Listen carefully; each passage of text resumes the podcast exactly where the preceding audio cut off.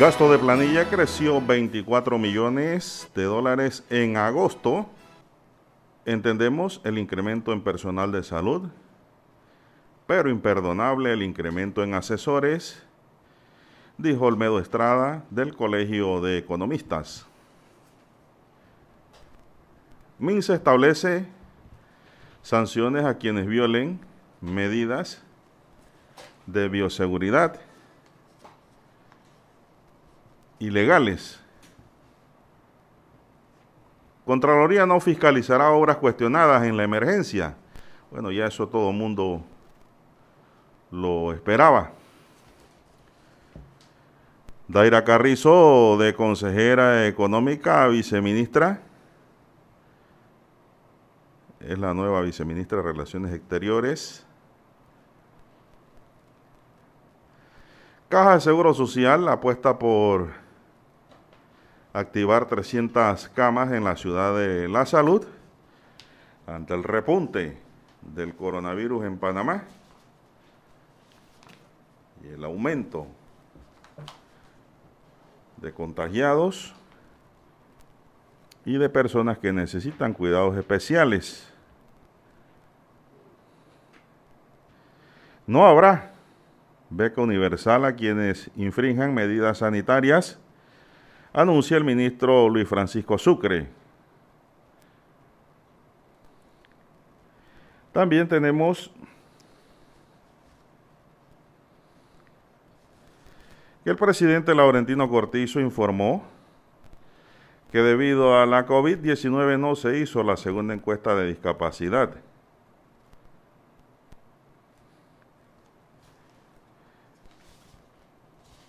En otro titular, joven desaparecido corresponde al que fue denunciado porque estaba descuartizado en el área de Punta Chame, corregimiento de Líbano. 21 años solo tenía y las autoridades están investigando el tema porque todos han dicho que este joven era un muchacho sano, sino que salió en su auto y no regresó.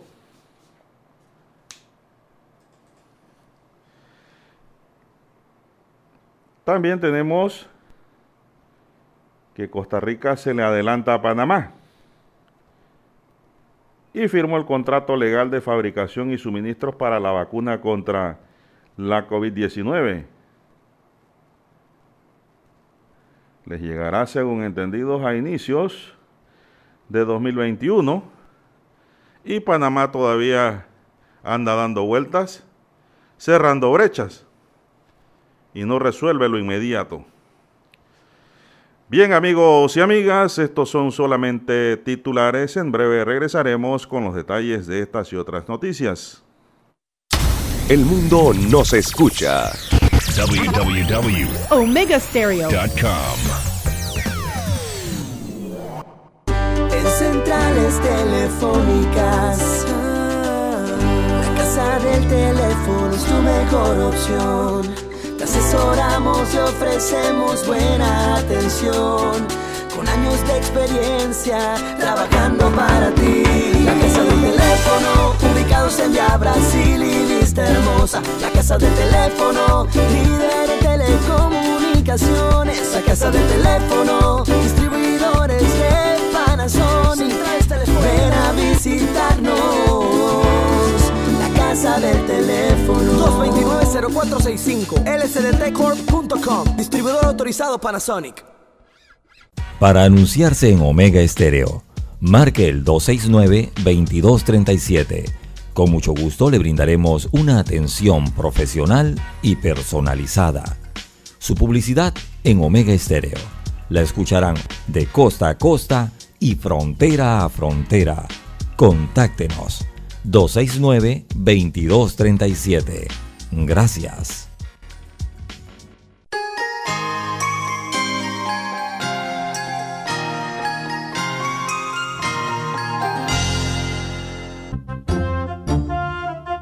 Bien, amigos y amigas, muy buenos días. Hoy es viernes 4 de diciembre del año 2020.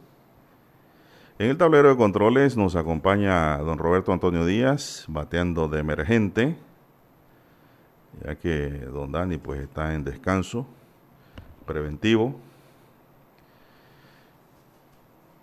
En la mesa informativa le saludamos César Lara y Juan de Dios Hernández Sanjur para presentarle las noticias, los comentarios y los análisis de lo que pasa en Panamá y el mundo en dos horas de información. Iniciando esta jornada como todos los días con fe y devoción agradeciendo a Dios Todopoderoso por esa oportunidad que nos da de poder compartir una nueva mañana. Y de esta forma llegar a sus hogares, acompañarles en sus vehículos, en sus lugares de trabajo y donde quiera que usted se encuentre, pidiendo para todos salud, divino tesoro, seguridad y protección, sabiduría y mucha fe muy importante eso. ¿ah? Muy importante. Mi línea directa de comunicación es el WhatsApp doble seis catorce catorce cuarenta y cinco. Ahí me pueden escribir al doble seis catorce catorce cuarenta y cinco para cualquier información importante, ¿verdad? Cualquier tema interesante, noticioso Así como para cualquier pregunta, consulta, que ahí les tengo su respuesta. Claro, de orden legal, por supuesto. Don César Lara está en el Twitter atendiendo a la audiencia también. Lara, ¿cuál es su cuenta personal? Arroba César Lara R es mi cuenta en la red social Twitter. Allí puede enviar sus mensajes, sus comentarios, denuncias, fotodenuncias, reporte del tráfico temprano por la mañana, también su reporte de sintonía Recuerde la dirección arroba César Lara R en la red social Twitter. También estamos en Instagram. Muy buenos días, don Roberto Antonio Díaz, a usted, don Juan de Dios, todos ustedes, amigos oyentes, aquí a nivel de todas las provincias, también las comarcas de la República, los que están fuera de la línea limítrofe, ¿sí? los que están a nivel internacional, conectados a través de la magia del ciberespacio, eh, todos los dispositivos que pueden conectar allí también en las diferentes plataformas a las que llega la señal de Omega Estéreo Panamá. Y si usted quiere escuchar el noticiero posteriormente, bueno, también en diversas plataformas tenemos los postcats.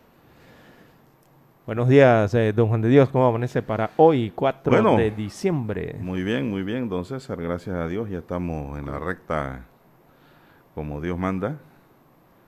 Así es, momentáneamente, pues como quien dice, tuve un pequeño tambaleo ahí.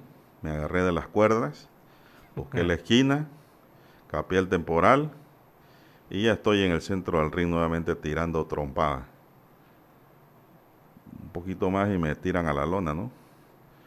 Pero no, no, no, gracias a Dios. Eh, eh, por supuesto, ahora peleo con la guardia más arriba. Porque un mm. jab en la mandíbula lo manda uno a la lona de pronto. Eh, no es bueno, no es bueno bajar la guardia ante el COVID. No hay que pelear con las manos abajo, ni mucho menos hacerle morisqueta. No, no, hay que, verlo, hay que verlo de frente, hay que verlo de frente. Suba, suba la guardia arriba, ahí, cubriéndose ahí. Así tiene que ser la pelea con el COVID. Así es, si no, pregúntele a Juan Carlos Tapia, que es el que sabe del boxeo en Panamá, junto a otros conocedores que se dedican a eso, al deporte de los trompadachines. Bien, contagios de COVID crecen como espuma. Hmm. Hay nuevas sanciones. Eso es lo que está pasando. El gobierno ha perdido el control. Y la ponchera crece. La demencia sigue. Hoy titula el diario El Siglo y es una verdad. Hay gente que no cree hasta que el, el COVID le toca la puerta de la casa.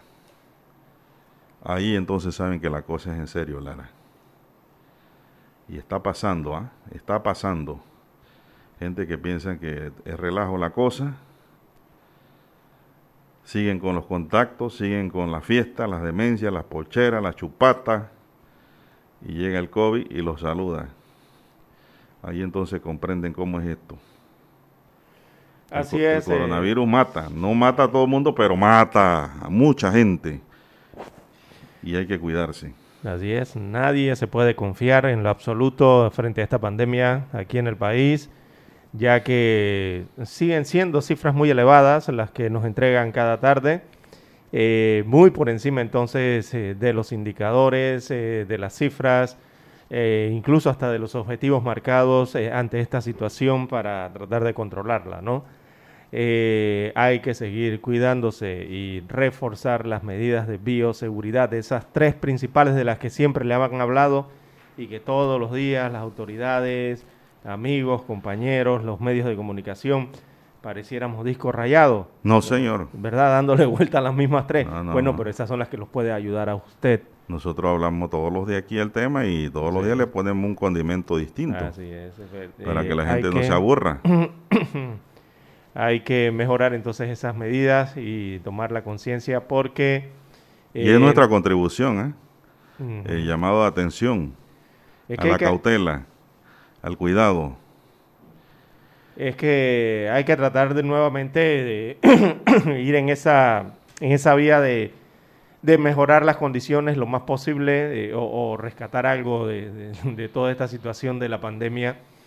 Eh, y hay que aplanar la curva, aplanar la curva de contagios que en las últimas semanas, en los últimos meses, sigue presentando aumento y esa incidencia acumulada que es bien importante en los últimos días, últimas semanas y sobre todo vemos ya cómo va la velocidad de expansión de eh, el coronavirus en el país. Así es.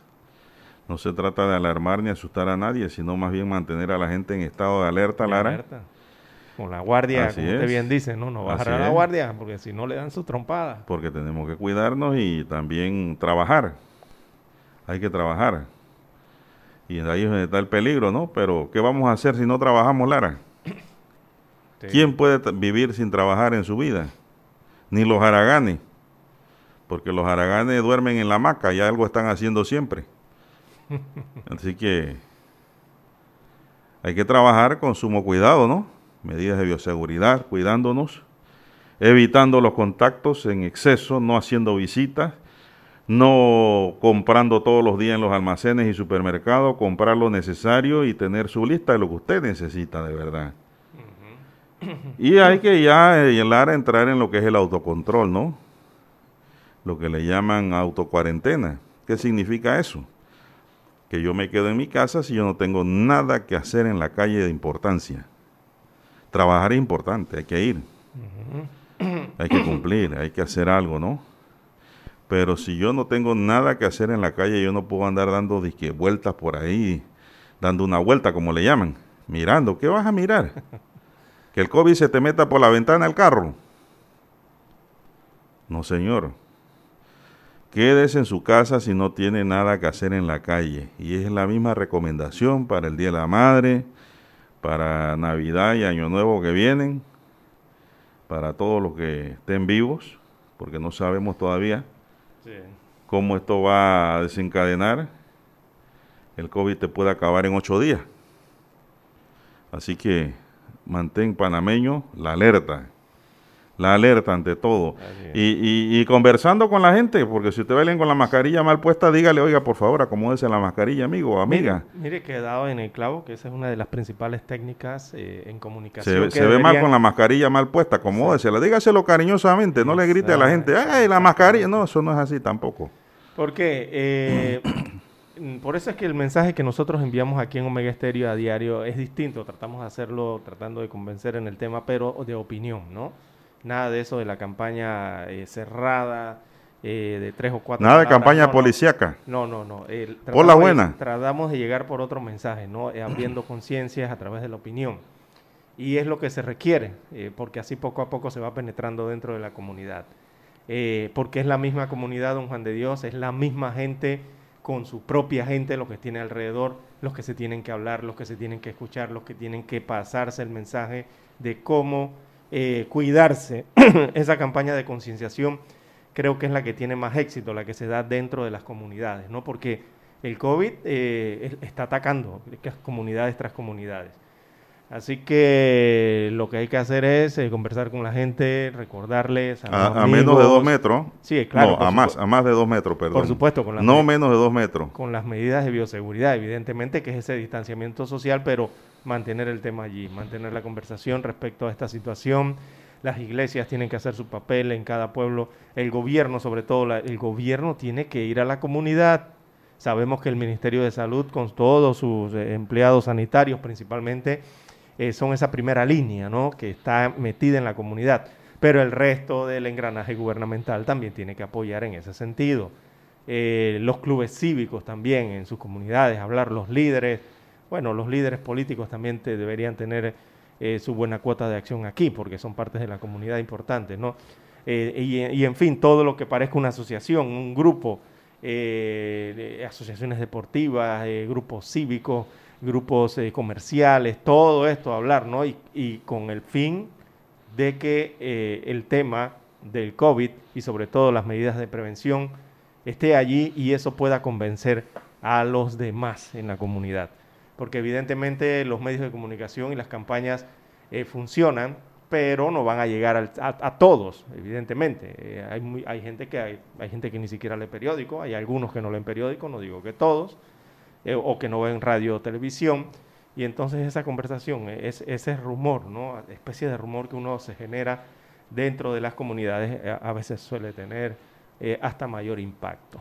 Por eso lo, lo hacemos nosotros en forma de distinta, en forma de que usted genere su propia opinión, cree su propia conciencia a través de su opinión y esa la pueda distribuir, dispersar, bueno, entre su comunidad, sus allegados, sus familiares, la gente de la barriada, la gente que, con, sus formas de contacto en su trabajo, ¿verdad? Y ese mensaje pueda llegar. Eso ayuda también bastante en toda esta situación. 1.800 casos nuevos, 1.880 casos nuevos reportaron ayer en 24 horas. También 27 fallecidos registraron ayer para 3.141 en total, 3.141 panameños, pues se nos han ido a causa del COVID-19. 3.141. Hay 1.047 hospitalizados en sala, 161 hospitalizados en la unidad de cuidados intensivos, que es una unidad sumamente, sumamente, pues, preocupante porque los que quedan en unidad de cuidados intensivos no todos salen. ¿ah? Y eso lo dicen los intensivistas, que son los que están ahí cerquita. Así es. La situación pues está grave en Panamá. Hay un repunte. Eso se esperaba con las aperturas. Pero no se esperaba de esta manera como está pasando hay una velocidad, como dice usted, Lara, muy grande. De expansión, ¿no? De, la, expansión comunitaria. va a estar virulento un buen rato. Hay un total de casos totales, valga la redundancia, en Panamá, de 171.219 casos registrados y ese es un número alto para la cantidad de habitantes que tiene la República. Dicen que estamos igual a Estados Unidos, Lara proporcionalmente hablando. Exacto, proporcionalmente en estadísticas de eh, mortalidad, eh, incluso hasta de letalidad de los temas de la incidencia en algunas formas, ¿no? Cuando usted busca eh, mortalidad versus incidencia o incidencia versus contagios y así, las diversas formas en que se mide, varias de, esos, de esas gráficas que resultan son incluso hasta mayor que las cifras de los Estados Unidos. Bueno, pero proporcionalmente hablando. ¿ah? Recordemos que ellos tienen más población que nosotros. Dice un oyente del 9532, buenos días, desde Tambo, regimiento de Toabré. Sí, en Penonomé, distrito Hay una casa, dice, que la gente se reúne como si no pasara nada. Bueno, bueno les va a pasar. Esas son las cosas que tienen que hablar les va a pasar, en la tengan la plena seguridad que les va a pasar en algún momento si siguen en esa práctica. Así es. Ajá. ¿Cómo no? Bien, don Juan de Dios. Excelente. Eh, dentro de las cifras entregadas ayer, ya usted hablaba del total de casos en Panamá. Bueno, eh, los recuperados son 148.396, Allí también entonces hay que hablar eh, sobre el tema de que el personal eh, hospitalario también está haciendo sus funciones. Hay que felicitarlos, ellos llevan casi 10 meses, todos estos médicos, enfermeras y todo ese personal técnico y administrativo también, ¿no? Eh, que eh, con el esfuerzo que hacen, claro que contribuyen a que esa curva de recuperados se mantenga, o sea, se continúe elevada. Esa es la curva que queremos ver que se vaya para las nubes. Esa es la curva positiva, no es la curva negativa. Entonces allí el, personal sanitario ha tenido mucho que ver también, ¿no? Para tratar de mantener eso, de contener esa, esa situación allí, mantenerla a que haya más recuperados y más rápidamente. Eh, y también contener el tema entonces lamentable que vamos con esa cifra de los decesos eh, eh, para el enorme aumento de, de casos que hay en el país. Lastimosamente ayer se informó de la cifra de 3.141 fallecidos acumulados a lo largo de la pandemia del COVID-19 en Panamá. Eso significa que ayer se informaron de 27 nuevos decesos. Fueron informados ayer 27 nuevos decesos en total en 24 horas. Señalaban las autoridades entonces que 19 de esos decesos eh, correspondían a, las últimas 24 horas. El resto, eh, los, eh, ocho los ocho restantes, entonces hemos de suponer que pertenecen también a parte de la pandemia, pero se registraron en otros días. Son casos que quedan en, en, investigación para confirmar si se tratan de COVID o no, y les toma un poco más de tiempo la investigación. pero forman parte igualmente de los fallecidos. Esta cifra de 3.000 141 muertes, hace que la COVID-19 se convierta en la primera causa de muerte en Panamá. Eh, y la fecha en que lo hace entonces es el 3 de diciembre. Así que el país registró ese total de 3.141 eh, decesos a causa de esta enfermedad. Y esa es una cifra que supera los registros de las víctimas por casos de tumores malignos o neoplasias. Los tumores malignos o neoplasias, eh, según la Contraloría General de la República y el Instituto Nacional de Estadísticas, eh, constituye, constituía perdón, hasta ayer la primera causa de muerte en el país. Año tras año se mide esto, ¿no? El último año eh, es las neoplasias o cánceres o tumores malignos habían ocasionado la muerte de 3.138 personas en un año pues ayer el COVID marcó 3.141 muertes en un año y se convierte en la primera causa de muerte en el país. Así que esta enfermedad, que inició el 9 de marzo con una incidencia mínima, eh, que llegó este virus, que después entendimos que era un virus severo y mortal, del cual hace poco, más de nueve meses, nadie había escuchado este virus, nadie había escuchado hablar de él bueno, al COVID le tomó 269 días para superar las 10 principales causas de mortalidad en Panamá y se ha colocado en la primera causa de muerte. Así que este número, si observamos eh, con los datos de mortalidad de la Contraloría, entonces las muertes eh, de la COVID-19 en nuestro país al día de hoy evidentemente concentran un gran número de defunciones, lo que ilustra nuevamente el enorme impacto de la enfermedad y la magnitud del problema al que nos enfrentamos, principalmente el sistema sanitario del país. Por eso es el llamado constante a la conciencia de cada uno de los ciudadanos del país a que tome sus medidas para evitar que estas cosas y esto que, eh, le decimos, que comienza a pasar eh, barreras, límites, eh, el COVID lo continúe haciendo. Así que eh, se convierte en la primera causa de muerte en el país. Ayer, por ejemplo, Costa Rica también anunciaba que la COVID-19 en el país hermano se convirtió el día de ayer también en la primera causa de muerte de esa nación centroamericana. Y así usted lo vaya escuchando, bueno, eh, a nivel regional durante estas semanas. Van a comenzar a completar y a llegar y a superar esas cantidades. ¿Usted tiene la cifra de la cantidad de muertos en el mundo ya? Eh, las del mundo, bueno, no las tengo a la mano aquí ahora mismo, pero son millones, don Juan de Dios. Por eso. Millones, millones de muertes. Por eso es que hay que llamar la atención para que mucha gente tome conciencia de esto, que piensan que esto es que piensan que esto es un moquillo. Sí, esto no, es para nada relajo. ¿ah? Moquillo es un relajo, esto es más allá del moquillo. Bueno, hay que decir también, bueno, hay que decir que nos vamos a escuchar las gloriosas notas de nuestro himno nacional para regresar con más del acontecer nacional.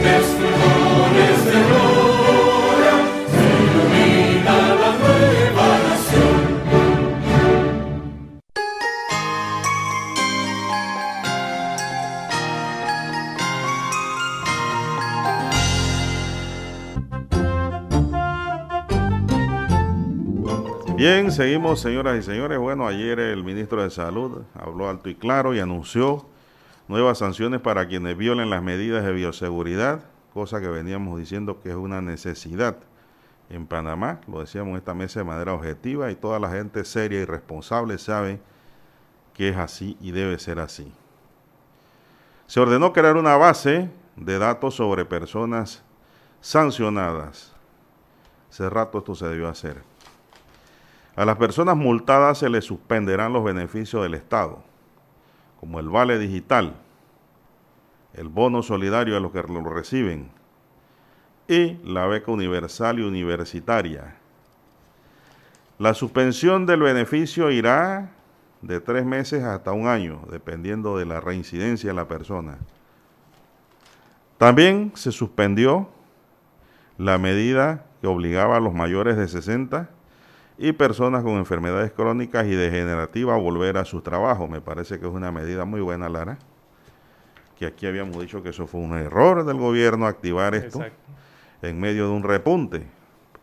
Una cuestión lógica, que nada más hay que tener medio dedo de frente para darse cuenta. Pues allá recularon en algo que no debieron ni siquiera pensar. Y lo hicieron. Bueno, ayer corrigieron. Ayer corrigieron. Así que ya lo saben. Estas son las medidas administrativas para los que no hacen caso, Lara. Así Te es. lo digo porque- que les van a tocar los subsidios. Porque donde yo vivo vivían un grupo de extranjeros, Lara, que cada vez que el repre pasaba con los bonos, quedaban como los monos en la jaula, con las manos extendidas. Pero eso está bien, ¿no? Hay que comer. Pero desde que llegaba el viernes, era pinta para aquí y pinta para allá. Porque trabajaban. trabajaban. Y el bono era para comprar la comida, ¿no? Y lo que trabajaban para pagar alquiler y chupar. Eso no puede ser. Si usted le toca un vale digital, un bono solidario, haga buen uso de eso. Y si consigue unos realitos, haga buen uso de eso también. Que alcohol va a haber toda la vida. Eso no se va a acabar. Igual es la cosa estar en la chupata y la cosa. Eso no es correcto. Entonces yo sí soy crítico de estas cosas porque a mí me gustan las cosas como deben ser. Eso, ese tipo de juega vivo y de actitudes eh, anticiudadanas no estoy de acuerdo por lo del COVID. Así que pues se van a suspender, ya lo oyeron. Vale digital, bono solidario, beca universal, Becas Uni- universitarias, universitaria también las becas deportivas y las becas deportivas. y otras que no sean de concurso. Así Las que es. son de concurso sí se mantienen activas. Claro, porque esas se la ganaron, ¿no? Exactamente, las otras son subsidios. Como si- es como la- un vale digital, son subsidios. Así es. La, eh, la beca por concurso es un premio al esfuerzo y un derecho, Claro, pero lo otro no es derecho. Para que sepan, ¿ah? un subsidio, un apoyo económico. Eso que ustedes no le mandan un vale digital, un bono solidario, eso no es derecho. Es un aporte que le da el gobierno para que sobreviva. Bueno, ayer también hicieron un llamado bien importante frente a la preocupación que hay nacional eh, eh, ante lo que tenemos enfrente, que son las próximas festividades eh, Pero esta, navideñas. ¿cómo usted ve la medida? Eh, tenemos enfrente, recordemos, el Día de la Madre, las fiestas de Navidad y las fiestas de Año Nuevo, para no hablar de lo que inicia en el mes de enero, ¿no? No, no, eso de enero, olvidémonos. Lara, ¿cómo te ve la medida ayer anunciada?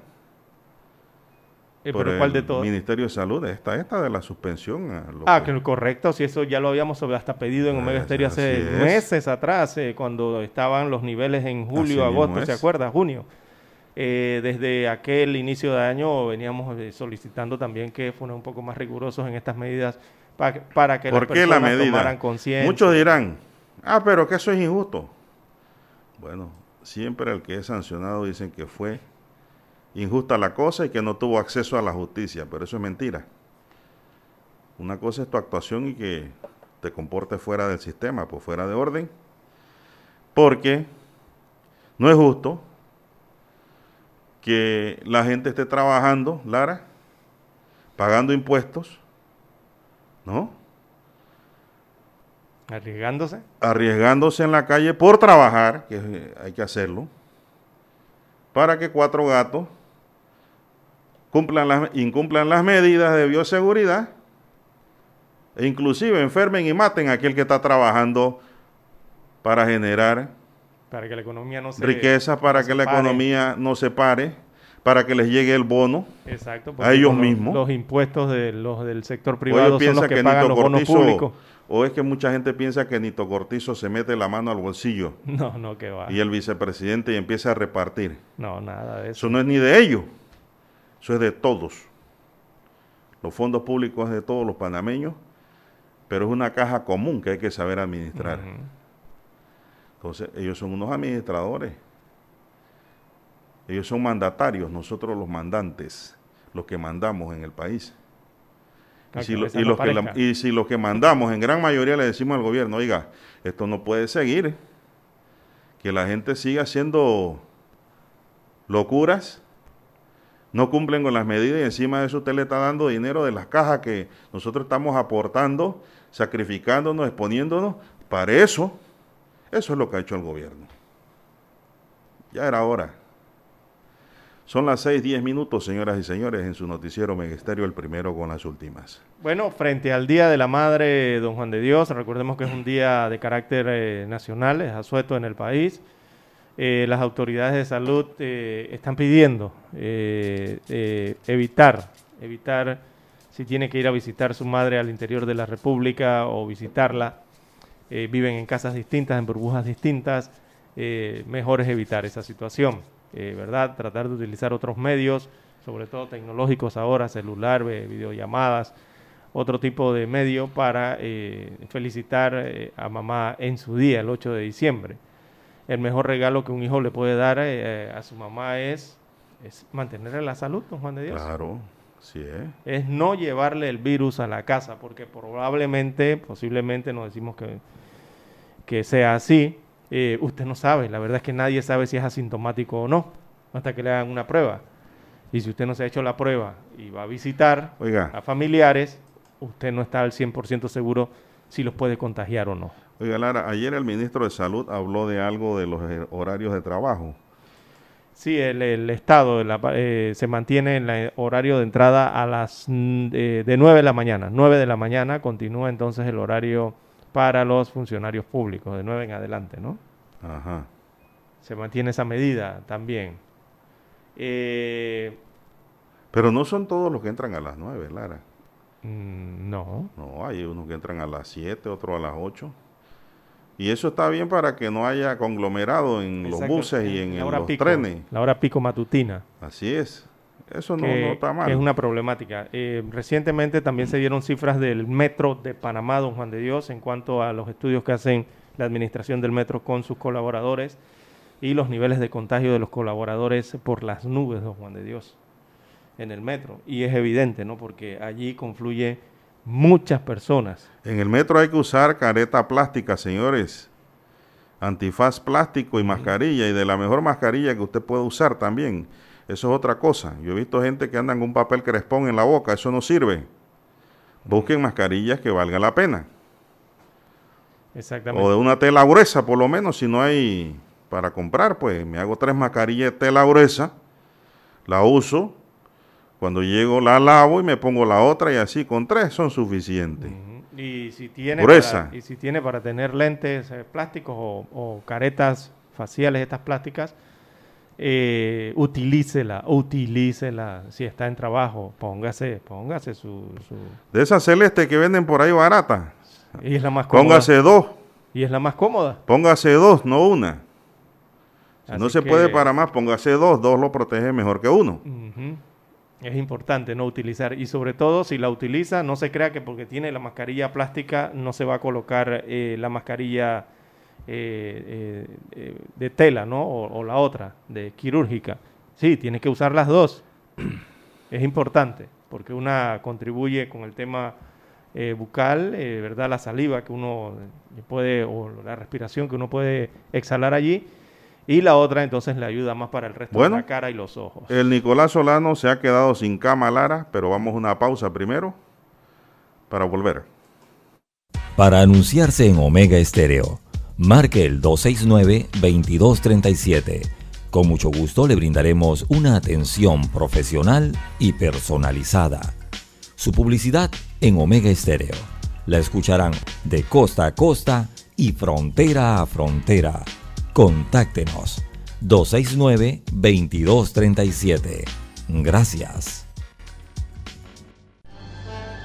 Omega Estéreo presenta el reportaje internacional vía satélite desde Washington. El 31 de diciembre vence en Estados Unidos la moratoria federal que protege a las personas que no pueden pagar sus casas. Arnaldo Rojas nos cuenta que ya se teme sobre una ola de desalojos. Miles de familias en Estados Unidos se han salvado de perder sus casas y apartamentos en medio de la pandemia del COVID-19, gracias a la moratoria girada por los Centros para la Prevención y el Control de Enfermedades. Pero estamos preocupados porque después del 31 de diciembre esa protección no va a estar ahí. explica el abogado Juan Santamaría de un despacho de ayuda legal para personas de escasos recursos en Houston. A pesar de la moratoria, muchas familias han tenido que abandonar sus viviendas ya que el mecanismo de protección no es automático y los afectados deben invocarlo en los tribunales para frenar un posible desalojo. Según la organización Eviction Lab, hasta el 28 de noviembre se habían presentado más de 150 mil demandas de desalojo en los juzgados de 27 ciudades de Estados Unidos. Nueva York, Houston y Phoenix encabezan la lista con el mayor número de demandas de desahucio. Hemos hablado con numerosas personas que han enfrentado el desalojo mientras han sido diagnosticadas con COVID-19 y estar desplazando a la gente en este momento es horrendo. Sandy Rollins, directora ejecutiva de una organización que ayuda a potenciales víctimas de desalojo en el norte de Texas, estima que la mayor cantidad de los afectados reside en comunidades de color con los más altos números de infecciones por COVID-19. Hasta ahora, ni el gobierno federal ni el Congreso han emitido una extensión a la moratoria de los desalojos y organizaciones de base comunitaria suplican a los gobiernos locales que alisten sus propios mecanismos de ayuda. Arnaldo Rojas, Voz de América, Houston. Omega Estéreo presentó el reportaje internacional vía satélite desde Washington. Omega Stereo.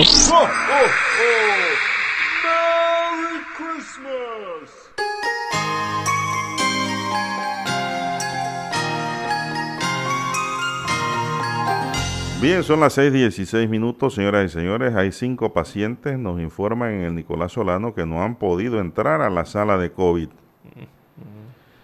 Este hospital no tiene espacio ya para atender pacientes contagiados por el coronavirus. Por eso es que se han dictado medidas especiales para Panamá Oeste. Esta es la segunda provincia con más casos de coronavirus en el país y su único hospital se quedó sin cama. Las 69 camas para pacientes contagiados por el virus están todas ocupadas, señoras y señores, en Panamá Oeste. Según Yamilka Abad, directora del hospital, en estos momentos no hay camas disponibles y hay que esperar que se den salidas de algunos pacientes para mover los que están en tránsito, que a pesar de ser positivos al virus no han podido ingresar a las salas de COVID. Hay cinco pacientes en estas esperas por ahora. Está aumentando el número Sandra Muñoz, su directora regional del Ministerio de Salud, confirmó que la capacidad de este hospital ya llegó a su tope. El equipo de salud está muy preocupado, resaltó la médico o doctora, y claro que preocupa ya que el nosocomio está en una condición, en esa condición, y estamos en el mes de diciembre cuando se prevé que aumenten más los casos. Esto apenas está comenzando, señaló. Tras esta situación, ayer el personal se reunió para buscar mecanismos y hacerle frente a este drástico aumento de pacientes. En esta provincia se registran más de 31 mil casos, Lara. El MINSA decretó el pasado viernes 4 ley seca y toque de queda debido a los altos niveles de casos de COVID registrados en las últimas semanas. ¿Cuántas camas, decía el, párrafo principal, el segundo párrafo que leyó? ¿Cuántas camas tiene el hospital? 69 camas. 69 camas hospitalarias tiene el hospital Nicolás Solano. Para COVID. Ah, para COVID. Bueno, pero supongo que es la mayoría, porque la atención ahora mismo es casi todo. Los, Acuérdense que hay, otras urgencias. Sí, pero las han tenido que habilitar casi hasta el 40-50% del hospital para COVID. O sea que nos están hablando de unas 120 o 150 camas en total para el hospital. Y don Juan de Dios, eh, sumado a lo que ya existe con, el COVID en, en Panamá Oeste, mire, esta es otra de las grandes problemáticas que tiene esta provincia de Panamá Oeste. Y es una tarea pendiente de hace, eh, yo diría que hace décadas en Panamá, y que no se ha atendido para la región de esta provincia. Y es el tema hospitalario. Panamá Oeste nada más cuenta con un solo hospital, según lo que usted nos está diciendo allí, que nada más tiene aproximadamente, hemos de calcular unas 150 camas si acaso. Dígame cuál es la población de Panamá Oeste. Tírele un cálculo usted, don Juan de Dios. Enorme. Panamá Oeste, entre Arraiján y Chorrera. Panamá Oeste necesita otro hospital. No uno, yo creo que otros. Entre Chorrera y Arraiján, sin meter Capira, sin meter allí Chame ni San Carlos. Eso se van para Penonomé. Nada, eh, exactamente. San Carlos, por allá cogen es para Penonomé. Esos dos distritos de los cinco con que cuenta la provincia de Panamá Oeste, entre esos dos, tienen más de medio millón de habitantes, don Juan de Dios. Para que le digan a la población que solamente cuentan con un solo hospital que si acaso tiene 150 camas para atender nada más entre esos dos distritos, no estoy metiendo ni San Carlos, ni Chame, ni Capira, para atender a más de medio millón de habitantes. No, hombre, esa es una deuda enorme que hay con eh, esta región del país desde hace años. Y bueno, lastimosamente es parte de lo que significa en estos días vivir en Panamá Oeste, y si nos ponemos a hablar del resto de situaciones que enfrentan es difícil, ¿no? 6, 20 minutos. Pero eh, tienen los gobiernos que atender esa, esa, presión en el tema sanitario que tiene la provincia de Panamá. Bueno, vamos caminando, Lara, ya hacia otros temas también interesantes, ¿no? O sea, lo que llegue algo de última hora. Bueno, dice, dice adelante, adelante. ¿qué va a decir Veragua? ¿Más del COVID? Eh, bueno, pasemos a otro tema. Claro, vamos a, vamos a nutrir eh, la información. Pero aquí me llega una queja de su amigo, Franklin que Franklin. Arosemena. no, no, Franklin Robinson. Ah, pensaba que era el amigo Franklin Arosemena allá de Penonomé. No, no, no, no, Franklin Robinson. Ah, eh, ¿qué dice? a todos los influenciadores, dice, que fueron contratados a través de mi empresa para promocionar las villas navideñas del municipio de Panamá en el año 2019, me cansé de estar detrás de José Luis Fábrega y su equipo para que les paguen el trabajo que hicieron los muchachos. Paga José Luis Fábrega, dice Franklin. Públicamente lo emplaza. Y la verdad, Lara, es que José Luis Fábrega también vota a los empleados y no les paga sus derechos de vacaciones. Ahí ha votado un pocotón de gente, tengo aquí. Y no paga las vacaciones y la gente ha quedado colgando ha quedado colgando con sus necesidades y pidiendo un derecho que les corresponde, pero que este caballero no paga. Qué barbaridad. Mucho menos le va a pagar a Robinson y su gente. Si empleados de allí no les pagan sus derechos de vacaciones acumuladas cuando los votan, ¿qué le van a pagar a los influencers allí? Salvo que sea amigo de alguien ahí, tal vez. De repente le mandan una migaja. Son las 6:22 minutos, señoras y señores, en su noticiero Megesterio, el primero con las últimas, en donde se dicen las cosas como son. Bueno, en otro tema, Lara, vamos a ver rápidamente. Usted sabe que ayer corrió la noticia lamentable del joven que del que hablamos que nos informaron que habían encontrado descuartizado. Sí, en Panamá Oeste. Sí, hombre. En Chama específicamente. Sí es. Ya se dio, se dieron sus detalles, ¿no? sí, sí, sí. Se conoció de quién se trataba. Enrique Rice era su nombre. Había desaparecido el primero de diciembre y sus familiares lo pudieron identificar ayer por los tatuajes que tenía. Residentes del Líbano de Chame están temerosos por lo sucedido. Las autoridades han ubicado el auto que manejaba la víctima, don César. Bueno, esa, esa carretera de hacia Punta Chame, Lara, hay que tener cuidado también. Es ¿eh? solitaria, ¿no? Es una carrera solitaria, le digo. Eh, y bueno, lamentablemente este macabro, ¿no? Eh, hecho y hallazgo inclusive en la forma en que fue descubierta la situación Eh, este joven eh, que fue desmembrado, entonces se fue identificado como Enrique Rice, de 21 años, quien se mantenía desaparecido desde el día primero de diciembre. Así que la identificación fue realizada por familiares eh, de la hora Oxiso, quienes acudieron a la morgue judicial en la provincia de Panamá Oeste. La víctima residía en el sector de Nuevo Chorrillo, en el corregimiento, perdón, en el distrito de Arraiján. las partes digamos, corporales, ¿no? Se encontraban dentro de tres bolsas de distintos tipos eh, y este macabro hallazgo entonces fue realizado por un conductor que transitaba por la vía, por esta vía, eh, quien observó entonces a un animal, un perro, que llevaba en el hocico lo que parecía ser una de las extremidades eh, de este joven descuartizado, la cabeza específicamente. Así que allí dieron entonces aviso a las autoridades y ya se conoció finalmente la identidad de este desaparecido y que bueno, hoy forma parte de las cifras de los asesinados en el país.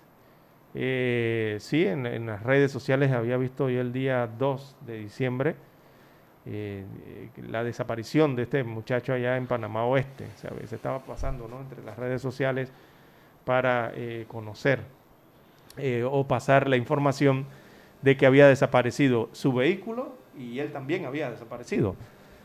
Eh, y bueno, lastimosamente entonces se da con el hallazgo de este cuerpo y la identificación, ¿no? Una lástima. Él tenía un automóvil color gris. Ese automóvil fue Veamos aquí dentro de las informaciones. Bueno, acá dice que una fuente policial dijo que no aparece el auto. Eso es lo que estoy verificando aquí. Que manejaba el joven asesinado. Veamos. Por ahora no hay detenidos en este caso. Las investigaciones están abiertas por parte de la policía. Indudablemente, Lara, por lo que veo, este joven lo mataron en otro lado y lo fueron a depositar allá. Sí, el vehículo lo encontraron ayer, en horas de la, de la casi de la noche. Sí, porque aquí el siglo dice que no lo han encontrado, pero vemos que más adelante sí, lo, encontraron. Sí lo encontraron anoche, el vehículo lo han encontrado en las últimas horas de este jueves, ese vehículo eh, Hyundai de color gris, placa 590331 de la víctima, y fue encontrado el vehículo quemado cerca del chorro de la chorrera, allá en la provincia de Panamá Oeste. Dice un oyente aquí. Cerca del chorro, pero el carro estaba completo o desvalijado, ¿no eh, quemado, señalan acá. Está quemado, ah, no, no, no, no, no. Entonces ahí querían desaparecer alguna evidencia. Ha sido, fue encontrado anoche. Qué barbaridad. ¿Cuál es el móvil? No se sabe. ¿Cuál es el móvil? Pues, ¿qué es el móvil? La causa. Para los que piensan o no, no, no, no Exacto, quisieron como deshacerse del vehículo porque lo quemaron anoche. el, vehículo estaba desaparecido desde el primero de diciembre con su propietario. Eh, su propietario fue encontrado entonces desmembrado, el, fue el día 3, ¿no? El día 3. Y para hoy, eh, perdón, el día 2 y entonces el 3 en horas de la noche, el cuerpo de bomberos recibió una llamada alertando del incendio de un automóvil los camisas rojas entonces llegaron al lugar anoche, sofocaron el, fuego y contactaron entonces a la policía para coordinar el área y descubrieron que era el vehículo de esta persona que estaba desaparecida y que sus restos fueron encontrados en tres cartuchos en Chame. Bueno, dice un oyente a las 6.27 minutos, buenos días a la mesa y los que no tengan ningún beneficio, ¿qué les pueden hacer? ¿Los reincidentes o qué? No los van a multar. La multa no, la multa es algo que va con acompañada, Lara. eso, eso va como dos y dos son cuatro. Las suspensiones son medidas accesorias, pero las multas van. Y si se pone muy difícil, los enchirolan. O los ponen a barrer parque. Así es. Viendo, Juan de Dios, para cerrar el tema entonces de estos sucesos, eh, esta es la segunda persona que hayan desmembrada en Panamá Oeste en, las últimas semanas, en los últimos días. El primer caso se dio el pasado 9 de noviembre, cuando encontraron, se efectuó la exhumación de unos restos ¿no? de una persona la cual estaba semienterrada dentro de una casa abandonada en el sector de Majagual, eso en el corregimiento Veracruz, en Arraiján. Ahora eh, se encuentra en el distrito de Chame este otro caso con una persona completamente desmembrada. Así que esto preocupa, realmente tiene algo alarmada a la población en Panamá Oeste por estos casos que se están eh, detectando. Ajá. Bueno, dice aquí un oyente que nos escribe y nos reporta, dice, bendiciones a la mesa, la gente no hace caso. Los buses que van del 20 a Colón no guardan la distancia, los llenan. Sucede lo mismo con los que van a Panamá de la Piquera. Salen llenos y por el camino van recogiendo más y no hay autoridad que pare esto. Allí hay fuentes de contagio, claro que sí. sí. Eso ya es una competencia de la Autoridad de Tránsito y de la Policía Nacional, Departamento de Tránsito, con el Ministerio de Salud. Por una parte, y la conciencia del conductor, oiga, de los propietarios de los vehículos. Que no les importa. No les importa para nada con esto. Ni con ellos, ni con sus conductores. Exactamente, se van a contagiar Con sus pavos, nada. No les importa ni con ellos mismos. Entonces, ¿qué le van a importar con los demás? Simplemente es. así. Bien, dice que lo primero en la vida uno que uno tiene que tener es quererse uno mismo, Lara. Exacto. Si uno no se quiere, ¿qué va a querer a otro? Así es, tienes que querer tu templo, ¿verdad? que eres tú, es uno mismo. Su cuerpo, su mente, todo. Bien, las 6.29 minutos de la mañana en todo el territorio nacional. Hay que hacer la pausa, don Juan de Dios, para escuchar los periódicos. Bien, el diario La Prensa titula hoy, gasto de planilla creció 24 millones de dólares en el mes de agosto. Destaca el tema de la burocracia gubernamental. El diario La Prensa dice que pese a una reducción de 561 funcionarios, la planilla estatal entre enero y agosto reflejó un aumento en el gasto de 24 millones de dólares comparado con el año anterior, un incremento de 6,8% en el sueldo bruto. Así que destaca hoy Olmedo Estrada del Colegio de Economistas, le hacen una cita hoy, una entrevista al respecto. Dice, entendemos el incremento en el personal de salud, pero imperdonable el incremento en asesores. Cierro comillas, dijo el presidente del Colegio de Economistas consultado al respecto. También destaca hoy el diario La Prensa, eh, Contraloría no fiscalizará obras cuestionadas en la emergencia. Bueno, el Contralor Gerardo Solís se desliga de su función fiscalizadora de obras ejecutadas en la emergencia. Así que las entidades contratantes solo tendrán que aceptar a satisfacción las obras para que los contratistas reciban su pago. En otros títulos del diario La Prensa, Ministerio de Salud establece sanciones a quienes violen medidas. Así que el MINSA anunció ayer nuevas sanciones para quienes violen las medidas de bioseguridad. Se ordenó crear una base de datos sobre personas sancionadas. A las personas multadas se les suspenderán los beneficios del Estado, o sea, el vale digital, el bono solidario, la beca universal, la beca universitaria, algunas becas, las becas deportivas, señala entonces la información. También para hoy, Daira Carrizo de consejera económica a viceministra en la Cancillería. Así que es la nueva viceministra de Relaciones Exteriores, Daira Carrizo Castillero.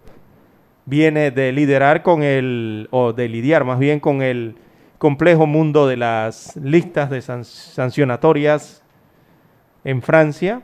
Eh, también destaca la información, es descendiente de una veterana familia perredista. En otros títulos, a forma de pregunta, ¿y los millones de, de la emergencia ambiental? Bueno, pese a que el Ejecutivo asignó 100 millones de dólares para atender las necesidades de la emergencia ambiental suscitada por el coletazo del huracán ETA en diferentes áreas del país, hasta ahora es poco lo que se sabe sobre el uso de esos recursos. Caja del Seguro Social apuesta por 300 camas en la ciudad de la salud, el hospital. Así que por segunda ocasión la Caja del Seguro Social publicó una cotización para habilitar 300 camas en el proyecto Ciudad de la Salud en el corregimiento de Ancón. La primera vez eh, solo una empresa ofertó para poner en funcionamiento esto. Así que la Caja del Seguro Social y la constructora española Fomentos de Construcciones y Contratas FCC se enfrentan en un arbitraje internacional por esta situación. Bueno, la sección Vivir Más del diario La Prensa muestra a Erika Ender. Ella es nominada a la lista Atena 40 de Londres. También viene un especial de Navidad fiesta adentro, dice eh, Ellas Paper, ¿verdad? La revista Ellas que tiene una sección entonces dentro de las columnas del diario La Prensa. Bien, amigos oyentes, El cuadro de la prensa muestra también las estadísticas en Panamá del COVID-19, los datos hasta el 3 de diciembre del año 2020, muestra como dato general eh, 171.219 casos totales, esto a lo largo de los 270 días de pandemia. También muestra 3.141 fallecidos acumulados. De ellos, 27 fueron los fallecidos en las últimas 24 horas.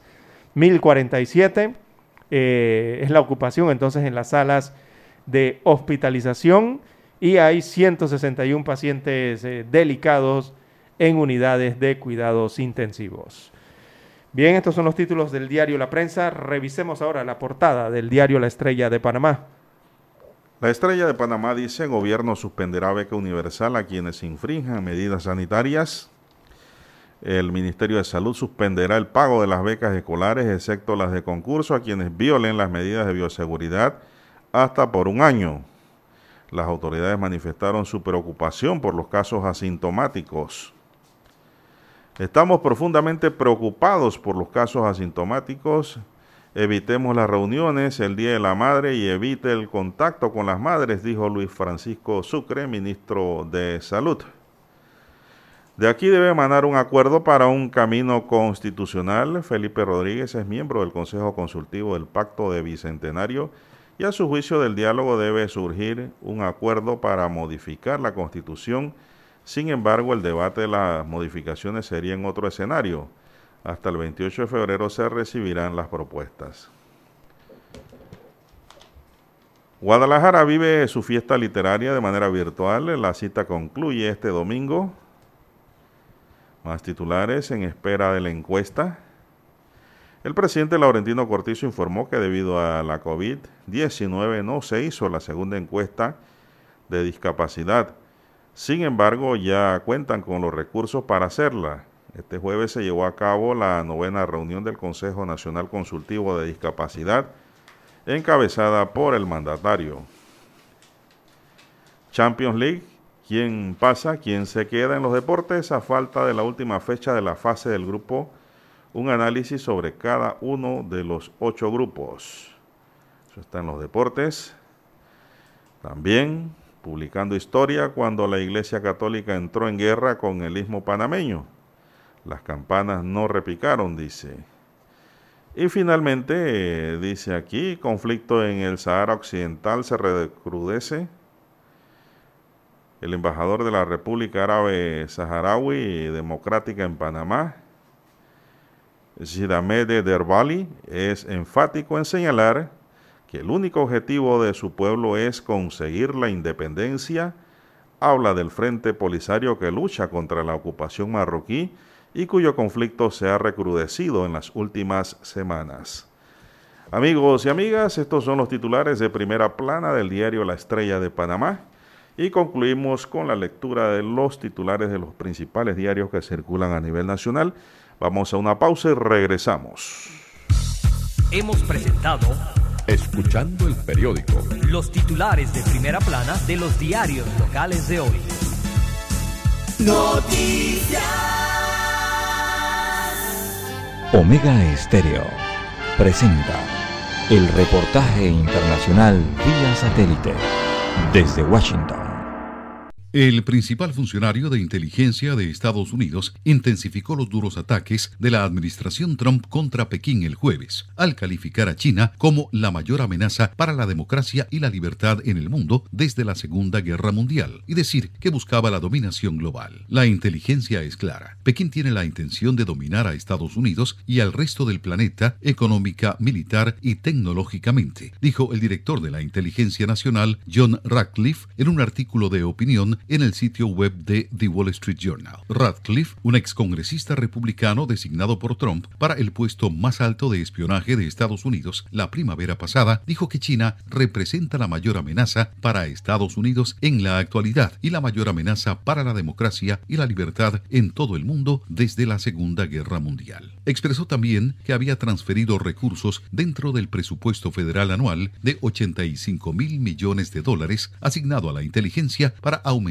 el enfoque hacia China. Radcliffe acusó al espionaje económico de China de robar, replicar y reemplazar explicó que la estrategia intenta que las actividades chinas roben propiedad intelectual de las empresas estadounidenses, la copien y luego reemplazan a las empresas estadounidenses en el mercado global. La portavoz del Ministerio de Relaciones Exteriores de China, Hua Chung-jing, dijo el miércoles que las acusaciones estadounidenses de robo de tecnología eran ridículas. Tony Cano, Voz de América, Washington. Omega Estéreo presentó el reportaje internacional vía satélite desde Washington. Para anunciarse en Omega Estéreo, marque el 269-2237. Con mucho gusto le brindaremos una atención profesional y personalizada. Su publicidad en Omega Estéreo. La escucharán de costa a costa y frontera a frontera. Contáctenos 269-2237. Gracias.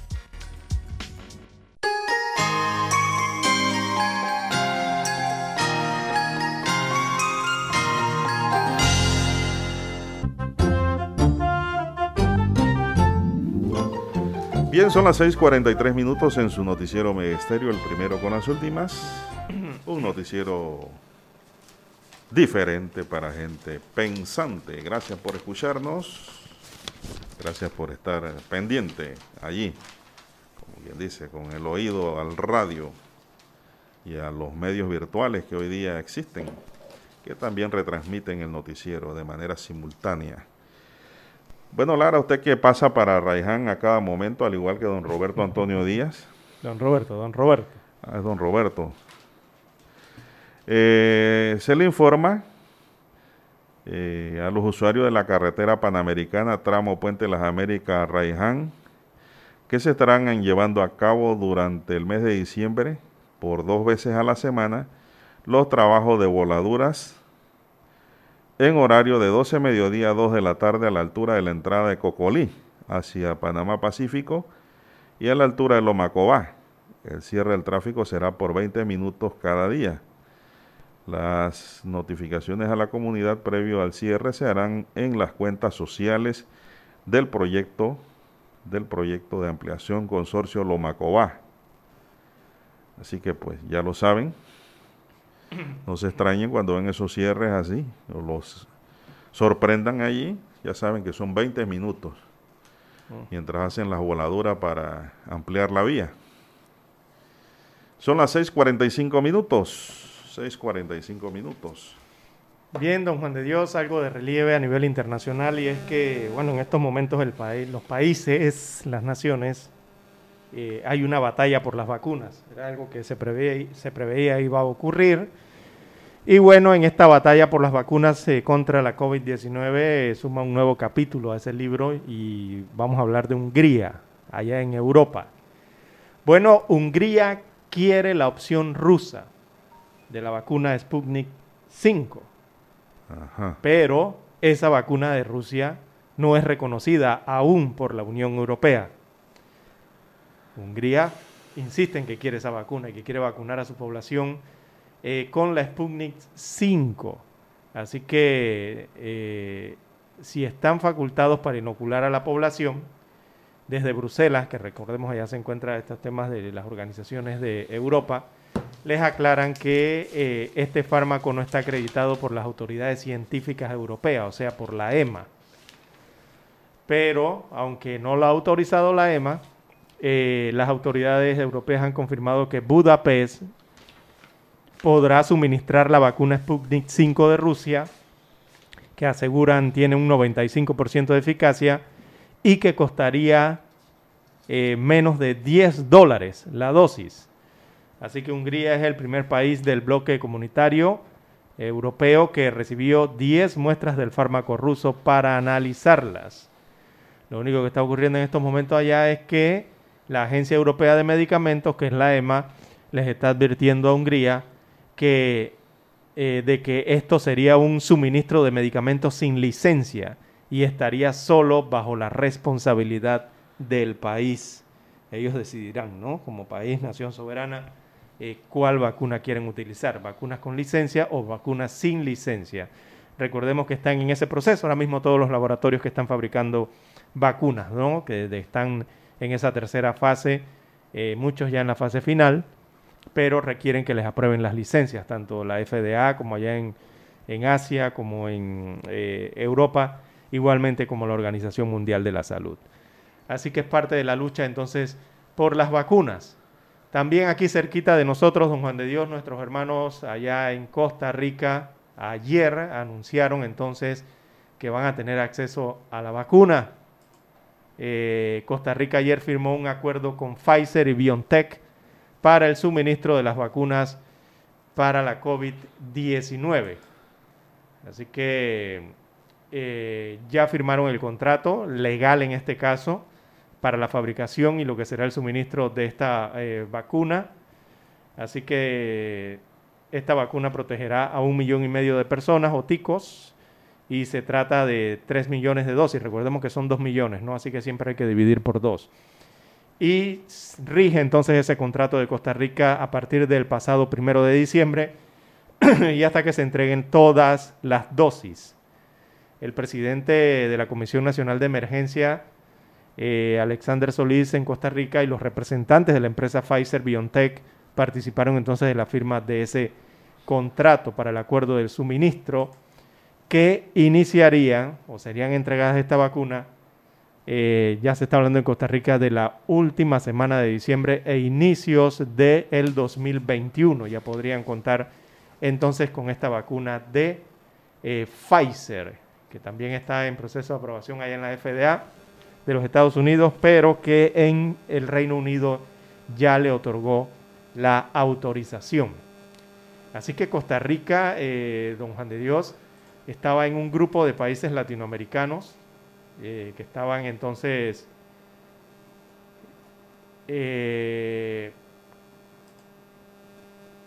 estaban negociando con las farmacéuticas de Pfizer, en este caso y BioNTech, para obtener de forma rápida la vacuna. Ya firmaron ese contrato la firma representa la consolidación jurídica, ya no es un acuerdo, ya eso es un contrato de que tienen que entregar las vacunas. Y por eso las vacunas le estaría llegando a inicio del 2021. La doctora Graciela Morales, que es la líder de asuntos científicos y médicos para mercados emergentes de la división de vacunas de Pfizer, señaló en los últimos días que por el momento la farmacéutica tiene cinco acuerdos firmados en Latinoamérica de los cuales están acuerdos firmados ya con México, con Costa Rica, con Perú y con Chile.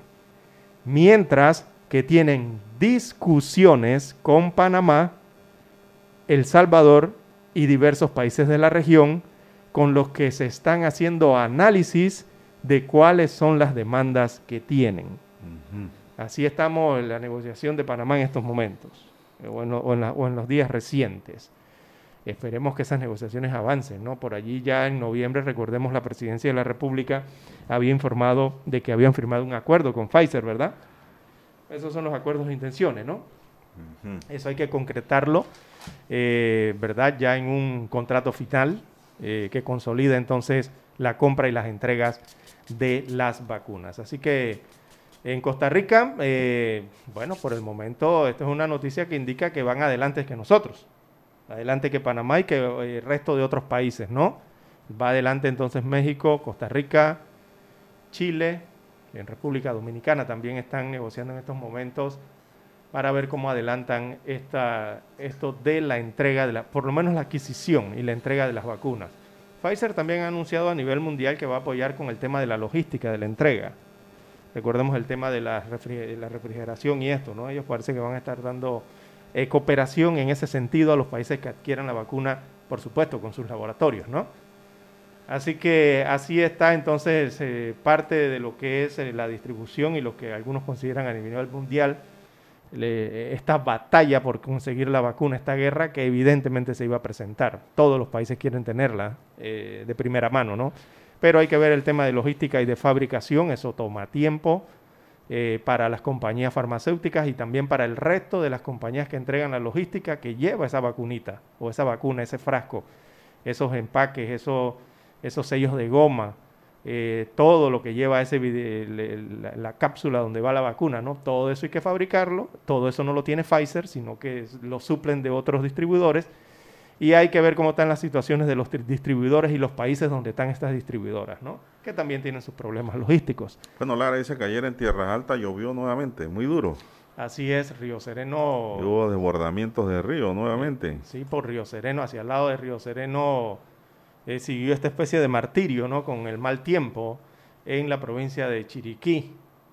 Y se reportó el, el desbordamiento del río, ese río se llama Guisado, el río Guisado allá en Renacimiento, eh, que provocó inundaciones el día de ayer, varias viviendas se inundaron y también provocó derrumbes en algunas vías, estas que utilizan, eh, estas conocidas como vías de producción, ¿no? Eh, debido entonces a ese fuerte aguacero que cayó todo el día de ayer allá en tierras altas. Las tierras de las lluvias se registraron inicialmente leves en la mañana, pero en la tarde se registraron con mayor intensidad. Así es.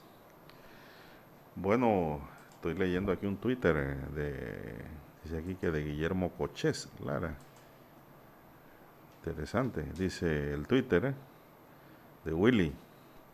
¿Qué tendrá que ver la separación de Arturo Fábrega como embajador y cónsul en la India con intempestiva renuncia del ministro Ferrer?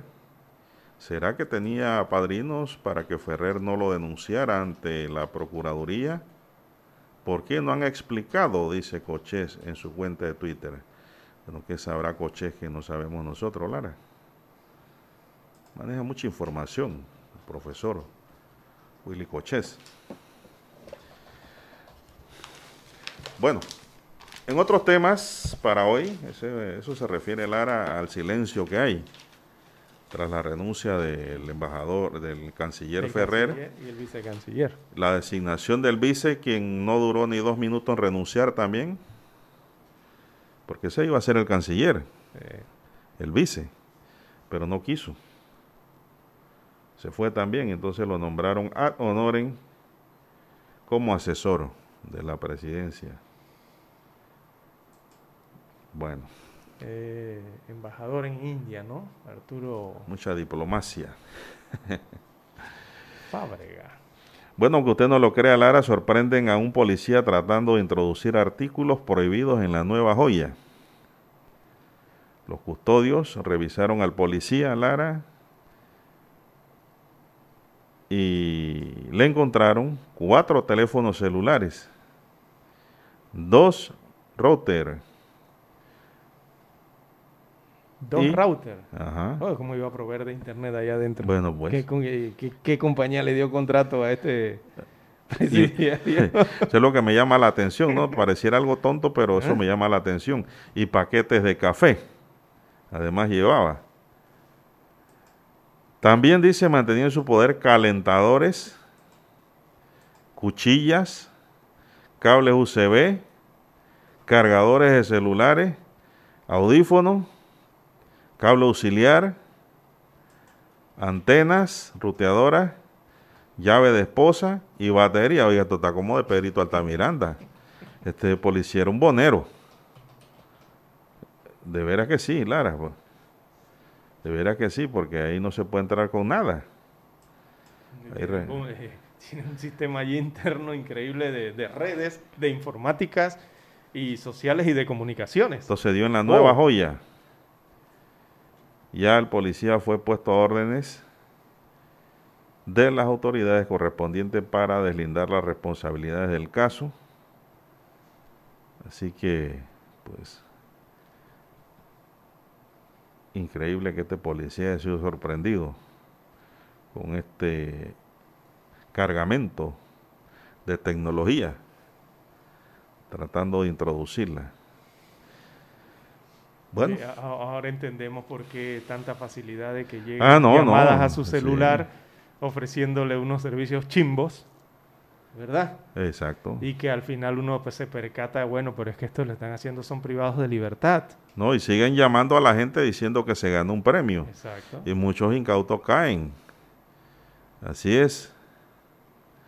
Así que... Entonces no se pregunta, ¿cómo en, lo, que, eh, ¿cómo en los centros penitenciarios los reos tienen acceso a utilizar redes sociales, tienen acceso a Internet, tienen acceso a líneas telefónicas. Eh, ¿Esto es como es? Si esto está regulado, ¿qué? Bueno. Digo, yo supongo que sí deben tener acceso, pero bajo, restringido, ¿no? Eh, ¿Verdad? Eh, para algún día de, de, la semana o alguna hora en específico, pero no a todas horas ni todos los días. Bueno. Usted recibe una llamada, Lara, diciendo que se ganó un premio de una telefónica. Ya usted sabe que... Ñagares, sígale la corriente para que se le gasten los minutos. Sí. Esa es la que yo hago. Yo le sigo la corriente y converso y converso y converso hasta que se le acaban los minutos. Porque si le gasto los minutos ya no podré intentar estafar a otro. Ayer le pasó eso a Sandra Sandoval. Dice que la habían llamado y ella contestó, yo soy Sandra Sandoval. Y dice que el otro lado se quedó como congelado. Oh, me tocó y aló, fina. aló, aló, aló. ¿Y qué va? Dice. Le, le cerraron. La, le tocó la gallina fina, de verdad. Ella llamó para atrás y no contestaban. Y dice Sandra que ella estaba apurada porque ella quería saber qué se había ganado. Con la gracia que ella lo dice, ¿no? Su gracia natural. Bien, son las 6:58 minutos, señoras y señores, 6:58 minutos en su noticiero Megesterio, el primero con las últimas, un noticiero diferente para gente pensante, gente inteligente. Mi línea directa de WhatsApp, para los que se pararon tarde o nos sintonizaron tarde, es el doble seis catorce catorce cuarenta y cinco. Allí me pueden escribir. Doble seis catorce catorce cuarenta y cinco a su entera disposición con confianza. Así es. Por ahí, como dice el chiste, otro sin fianza, pero con confianza. Lara está en el Twitter. César, ¿cuál es su cuenta? Bien, estamos en las redes sociales. Usted puede accesar la cuenta en Twitter, arroba César Lara R, arroba César Lara R en Twitter. También es la misma cuenta para Instagram. Puede enviar allí sus eh, reportes de sintonía, eh, sus mensajes, sus opiniones. Bueno, todos lo recibimos allí. También el reporte del tráfico, cómo está la situación en las diferentes vías del país a esta hora de la mañana. Es el momento de ir a Washington y volvemos con más. Oh, oh.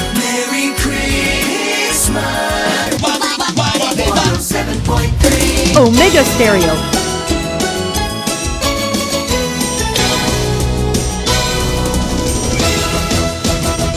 Desde Washington, vía satélite y para Omega Estéreo de Panamá, presentamos Buenos Días, América. Buenos días, América. Vía satélite desde Washington.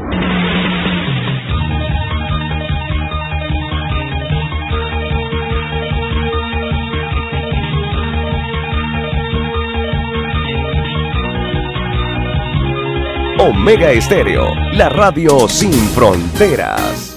Desde Washington les informa Henry Llanos. El candidato a secretario del Departamento de Seguridad Nacional, Alejandro Mayorkas, dijo el jueves que la futura administración del proyectado presidente electo Joe Biden buscará humanizar el trato a los inmigrantes para fortalecer a Estados Unidos. Una administración Biden adoptará una agenda de migratoria que sea humana, justa, fortalezca a nuestra nación y su economía y mantenga a nuestras familias y comunidades seguras. Así dijo Mayorkas que este jueves fue invitado a hablar ante la coalición de inmigración Empresarial Estadounidense. Y la OSC, Oficina del Fiscal Especial, una oficina federal establecida para proteger a empleados denunciantes, ordenó a la agencia federal que supervisa La Voz de América y otras emisoras de noticias independientes que investigue las acusaciones de irregularidades de sus propios altos funcionarios. Las cartas firmadas por un abogado de la Oficina del Fiscal Especial dicen que el director de la Agencia de Medios Globales de Estados Unidos, Michael Pack, es ordenado a investigar después de que la OSC encontró una probabilidad sustancial de irregularidades según los detalles de las quejas de los denunciantes. El presidente Donald Trump criticó al Departamento de Justicia por no encontrar pruebas de fraude electoral. Tenemos la información con Jorge Agobián. Algunos senadores republicanos han respondido incluso a las especulaciones de que el presidente Donald Trump podría despedir a su secretario de Justicia, William Barr. Senadores republicanos como John Cornyn han dicho que eso sería decepcionante, mientras otras oficinas en el Senado, como es el caso de la de Ted Cruz, un aliado estrecho del presidente Donald Trump, han dicho que tienen confianza en el secretario de Justicia de Estados Unidos. Otros legisladores han, no han respondido a las preguntas en los pasillos del Congreso, diciendo que incluso no tienen conocimiento de estas declaraciones de Barr a la agencia de noticias AP que llevaron al presidente Donald Trump a dar estas declaraciones desde la oficina oval el día de hoy. Pero vamos a repasar qué fue lo que dijo el mandatario en esta jornada. Presidente Donald Trump le preguntaron si tiene confianza en su secretario de Justicia. Pregúntenme eso dentro de algunas semanas. Trump considera que el Departamento de Justicia no ha indagado lo suficiente, lo que tildó como decepcionante. Deberían estar investigando todo este fraude. Esto no es civil. Él pensó que esto era civil. Esto es algo criminal. Esto es algo muy criminal. El comentario de Trump contradice las declaraciones de su secretaria de prensa de este miércoles. Esto decía la funcionaria. El secretario de Justicia estaba hablando de lo que ha llegado a su despacho, pero yo diría, en general, que están llevando a cabo un litigio civil que, de hecho, el secretario dijo explícitamente, algo de esto está hecho más que para un litigio civil, que es lo que la campaña actualmente está persiguiendo. El republicano presentó este miércoles un discurso pregrabado de 46 minutos en el que sostuvo sus denuncias de fraude del que asegura tener pruebas. Hasta el momento, la gran mayoría de sus demandas legales al respecto han sido desestimadas. El mandatario, que días atrás se había mostrado resignado de que su caso probablemente no llegará a la Corte Suprema, se mostró esta vez optimista. Y esperamos que las Cortes, en particular la Corte Suprema de Estados Unidos, verá y respetuosamente, ojalá, hará lo que es correcto para nuestro país. Tanto la Corte Suprema de Wisconsin negó una demanda interpuesta por el equipo legal del presidente Donald Trump, lo que significa un nuevo revés para la campaña del republicano. Hay que recordar que el 8 de diciembre vence el plazo legal para que las campañas, tanto la de Trump como la de Joe Biden, interpongan denuncias a nivel estatal.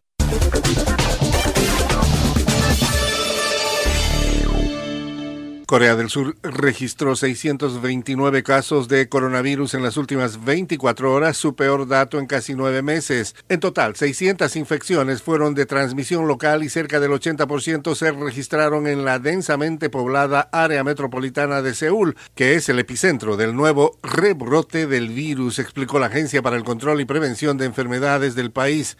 Desde el inicio de la pandemia, Corea del Sur ha reportado un total de 36.332 casos con 536 defunciones. Desde Washington, vía satélite. Y para Omega Estéreo de Panamá, hemos presentado Buenos Días, América. Buenos días, América. Vía satélite. Desde Washington. Nosotros investigamos profundamente para informar mejor. Eso quiere decir que en cada corregimiento, como en todo el territorio nacional, nuestros oyentes conocen la verdad completa de lo que ocurre en Panamá y el mundo.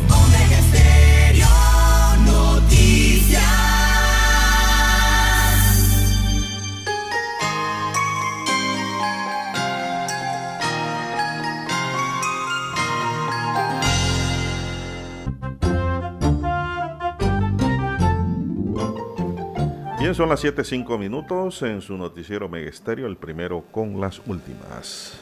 Bien, hasta el próximo 27 de diciembre se realizarán las entregas de bolsas de comida, bonos físicos y vale digital del programa Panamá Solidario en todo el país. Eh, aparece un cronograma entonces de entrega. Hasta el 6 de diciembre se realizará la entrega de bolsas de alimento en los corregimientos de la provincia de Chiriquí, Darién, eh, el sector de Panamá Este en la provincia de Panamá y algunos sectores también de Panamá Centro. Para la semana del 7 al 13 de diciembre continuará la entrega de bolsas de alimento, mientras que el bono digital se hará efectivo en todos los corregimientos del distrito de Arraiján en Panamá Oeste, Colón Centro y todos los corregimientos del distrito de Chitré en la provincia de Herrera. En tanto, en Panamá Centro, eh, los corregimientos Amelia Denis de Icaza, José Domingo Espinar, Mateo Iturralde, Omar Torrijos, Rufín Alfaro, Victoriano Lorenzo, Arnulfo Arias, Belisario Frías y Belisario Porras recibirán el bono digital. La semana del 21 al 27 de diciembre, la entrega de bonos culminará en las provincias de Los Santos, Bocas del Toro, Coclé, Chiriquí, Darién y Herrera. Así que también se estarán distribuyendo eh, bonos en algunos corregimientos de la provincia de Veraguas, también en Tortí y Chepo Cabecera en Panamá Este. Entonces parte del cronograma eh, de la entrega de lo que son los bonos eh, físicos, los vales digitales y también las, bolsa- las bolsas de alimentos de comida a través de estos subsidios gubernamentales. Producto del apoyo entonces para las familias en medio de la crisis por la pandemia del COVID-19. Ujú. Las 7.7, 7.7 minutos de la mañana. ¿Qué más tenemos, don Juan de Dios?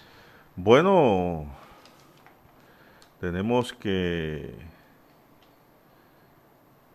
Camacho ahora sostiene que el vicepresidente y ministro Gaby Carrizo trabaja con un equipo de payasos. Y eso, ¿Y eso qué fue? Eso dice Camacho. Eso lo dice en calidad de experto o como parte del circo, se pregunta el diario La Prensa. Tal cual dice. Qué gracioso. Camacho que en la marcha del pasado miércoles a la presidencia, en la que estuvo escoltado por Alma Cortés, Mariela Jiménez y Cheyo Galvez, pedía insistentemente a los asistentes que no escucharan a los payasos. Entonces, ¿a quién iban a escuchar? A la gente, dice. Pregunta la prensa. Entonces, ¿a quién iba a escuchar la gente? No, esto se da, Lara, porque ellos hicieron una marcha, Sí. una protesta. Le estaban presta- Esa fue en la catedral, ¿no? Sí, ellos hicieron una protesta y les salió un rumo de payasos. Yo no sé. Ay, Dios mío. Salió un grupo, entonces la gente le prestaba más atención a los payasos que a los organizadores de la protesta. Sí, porque los payasos empezaron a hacer payasadas, ¿no? Y payasos con toda clase de dibujos. Mickey Mouse, qué sé yo, pintorretes, de todo un poco. Pero la pregunta es, que yo me hago ahora, Lara, es, ¿quién contrató a los payasos para hacer las payasadas? Ya en un punto y aparte. ¿Quién los contrató? Alguien les pagó. Eso no es gratis, ni es político de que porque yo quiero nada, nada. Ahí hubo algo de remuneración porque los payasos ahora mismo están comiéndose un cable porque no hay actividad, Lara. No hay fiesta. Nada. Nada. Entonces los payasos de algo tienen que vivir. Bueno, aunque hay por ahí algunas fiestas virtuales en las que participan algunos payasos, ¿no? Pero bueno, eso no es como antes ya. Nada, eso de virtual, eso no es lo mismo. Eso no es lo mismo que va. Entonces, esa es la pregunta que queda en el aire. ¿Quién contrató a los payasos? ¿No? Si fueron en la presidencia, como dice Camacho, o fueron ellos mismos. Para llamar la atención, ¿no? Sí, porque en esa marcha todos iban uniformados prácticamente con suéteres de eh, un, un expresidente de la República, ¿verdad? Suéter azul, con la cara, entonces, de este líder eh, de el- un partido en formación. Bueno, Yo ya son partidos, yo ya son partidos. Yo, yo ya. le voy a decir algo. Para el 2024 hay que venir serio allá. Ya la gente no va a creer en payasadas y en tonterías y Ese ¿no? tipo de estrategias, ¿no? Sí, que en se esos- utilizan. en esos TikTok y esas. Ya el pueblo está cansado de la misma jeringa y de las mismas pendejadas de siempre. Perdonen la palabra, que la uso una vez cada 20 años. Pero ya la gente está cansada. Quiere algo nuevo, algo diferente. Pregunta en la calle para que vea. Así que los que están en eso, que no se vistan, que así no es la cosa. Que hacer campaña seria y con gente seria.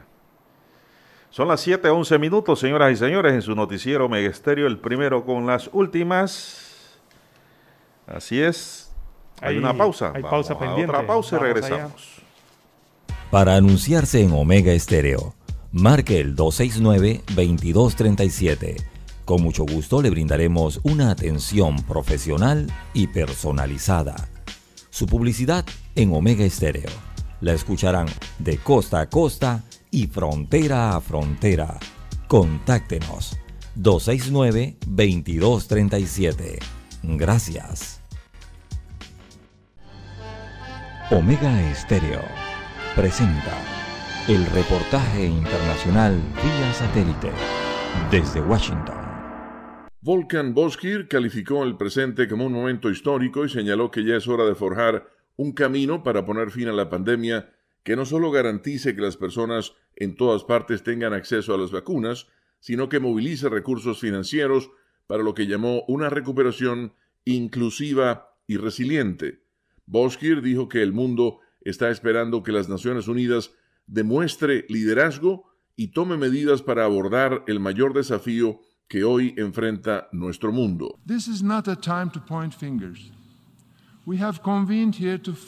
Este no es el momento de señalar con el dedo. Nos hemos reunido aquí para forjar un camino hacia adelante y terminar con el sufrimiento de las personas a las que servimos. Desde el principio he estado convencido de que la celebración de este periodo extraordinario de sesiones es una prueba para el multilateralismo definido por nuestra acción colectiva y sobre el tema más crítico de nuestro tiempo. Y de ninguna manera es el final de nuestra respuesta conjunta a la recuperación de la pandemia. No estábamos preparados para la COVID-19, pero tenemos que estar preparados para la próxima pandemia, catástrofe climática o recesión global, debido a que una crisis de esta magnitud tendremos que enfrentarla cuando suceda. El presidente de la Asamblea General de Naciones Unidas dijo también que lo que el mundo debe hacer es claro, garantizar el acceso justo y equitativo a las vacunas COVID-19, trabajar juntos para proteger a los países más vulnerables, garantizar los recursos adecuados para una recuperación económica que vaya más allá de los niveles prepandémicos y cerciorarse de que las políticas adoptadas garanticen los derechos humanos y no socaven las instituciones democráticas. Omega Estéreo presentó el reportaje internacional vía satélite desde Washington. Esta es Omega Estéreo.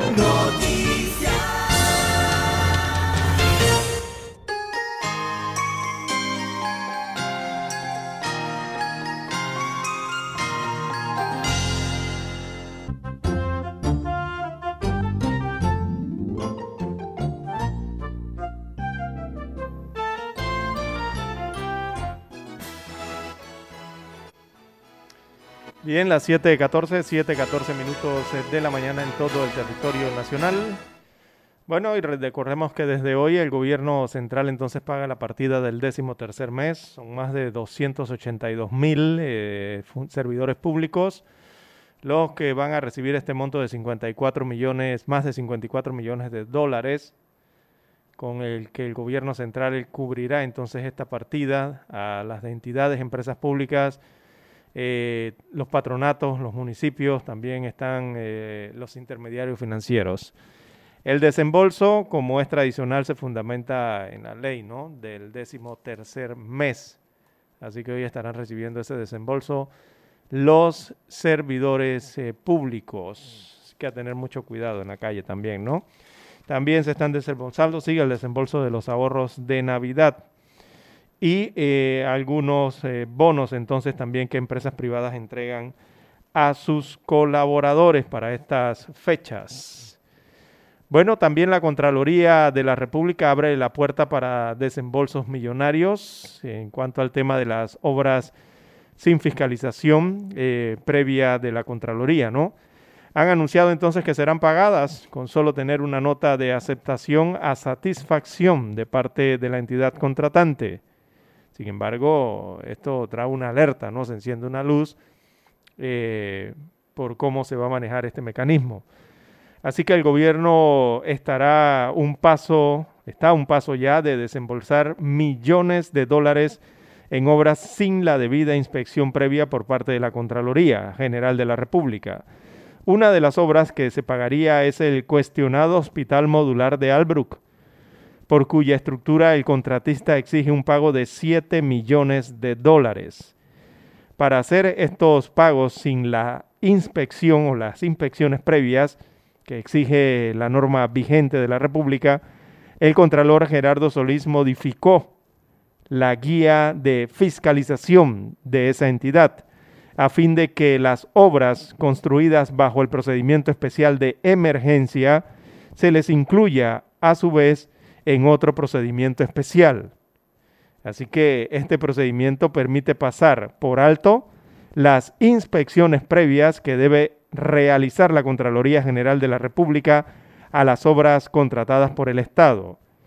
En su lugar, el procedimiento se limitará a recibir la aceptación a satisfacción de la entidad contratante y el contratista, con lo que la Contraloría entonces eh, se liberaría de la responsabilidad o las responsabilidades futuras en casos de inconveniente con la obra que se pagará, dejando toda la responsabilidad a la contratante, o sea, a la entidad contratante, sea ministerio, institución autoridad. Así que la justificación de Solís la da a través entonces de una resolución, eh, está contenida en la resolución, damos la fecha, es la resolución del 26 de noviembre, eh, dice aquí 26 de noviembre del año 2020, y lleva entonces su rúbrica, eh, esta fue promulgada al día siguiente en Gaceta Oficial. El documento de la Contraloría indica que en la Ley de Contrataciones Públicas del 10 de abril del 2018 no incluyeron un procedimiento de aceptación de obras del estado de emergencia, basado entonces en el artículo 79 de esa misma ley.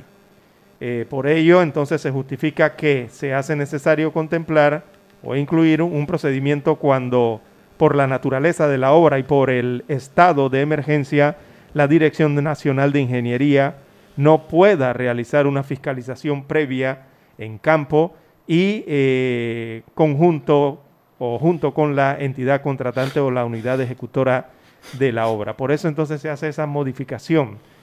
Eh, esta guía entonces de fiscalización de la Contraloría tiene fecha de aprobación el pasado 13 de marzo y es aplicable entonces a la adquisición de bienes y servicios para el procedimiento excepcional de contratación por urgencia evidente y el procedimiento especial de adquisición de emergencia reguladas en varios artículos de la ley 22 sobre contrataciones públicas.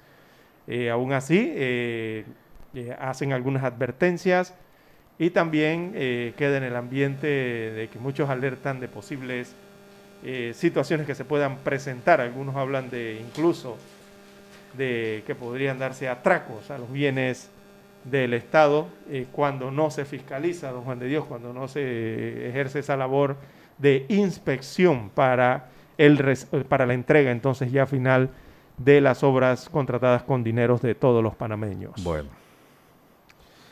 Bueno, FENACEP entregó una carta al presidente Cortizo Lara amigos y amigas, detener las destituciones en el sector gubernamental, que al 30 de noviembre ya superan los 30 mil, imagínense, 30 mil destituidos ya, en menos de dos años, fue la razón por la que ayer los agremiados en la FENACET marcharon hasta la presidencia. Alejandro Jain, secretario general de FENACEP, explicó que tienen demandas ante la Corte Suprema de Justicia porque en esta última oleada de destituciones hay trabajadores con hasta 35 años de servicio que fueron despachados. Jain detalló que el gobierno, al no tener vacantes laborales, se produce el fenómeno de los despidos. Quítate tú para ponerme yo. Algunos de los afectados incluso fueron destituidos a solo dos años de distancia para su jubilación, condenándolos a la muerte. No, hombre. Esto no, no, no, tiene, no tiene sentido. ¿ah? No tiene sentido humanitario, ante todo.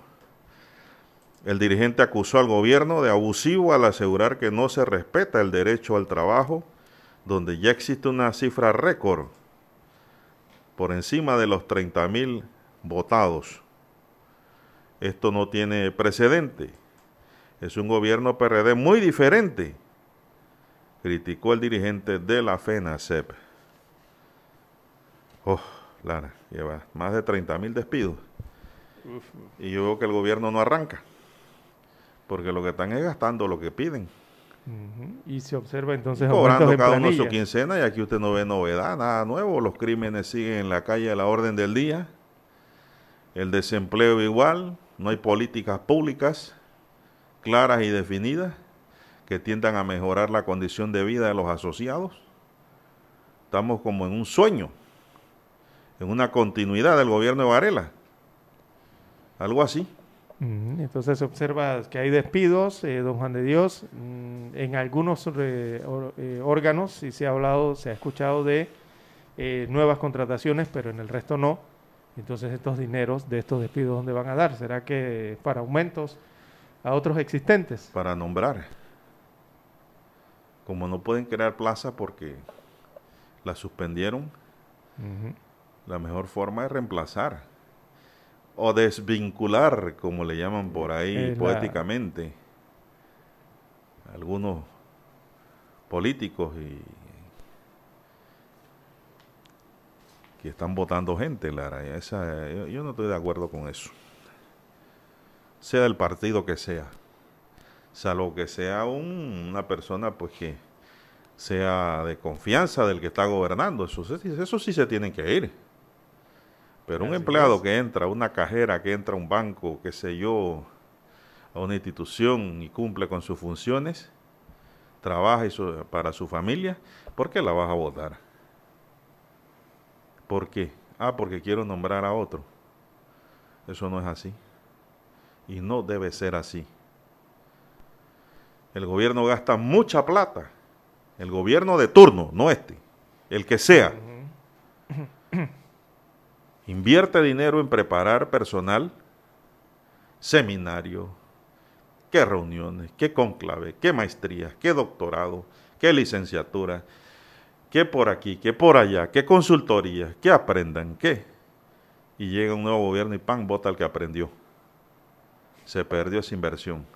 Entonces necesitamos estadistas, gente con capacidad real de manejo de un Estado para que el país progrese, el país florezca. Eso es lo que necesita el país. Y no un prometedor o dador de empleo. Un profesional de populismo. Eso no sirve.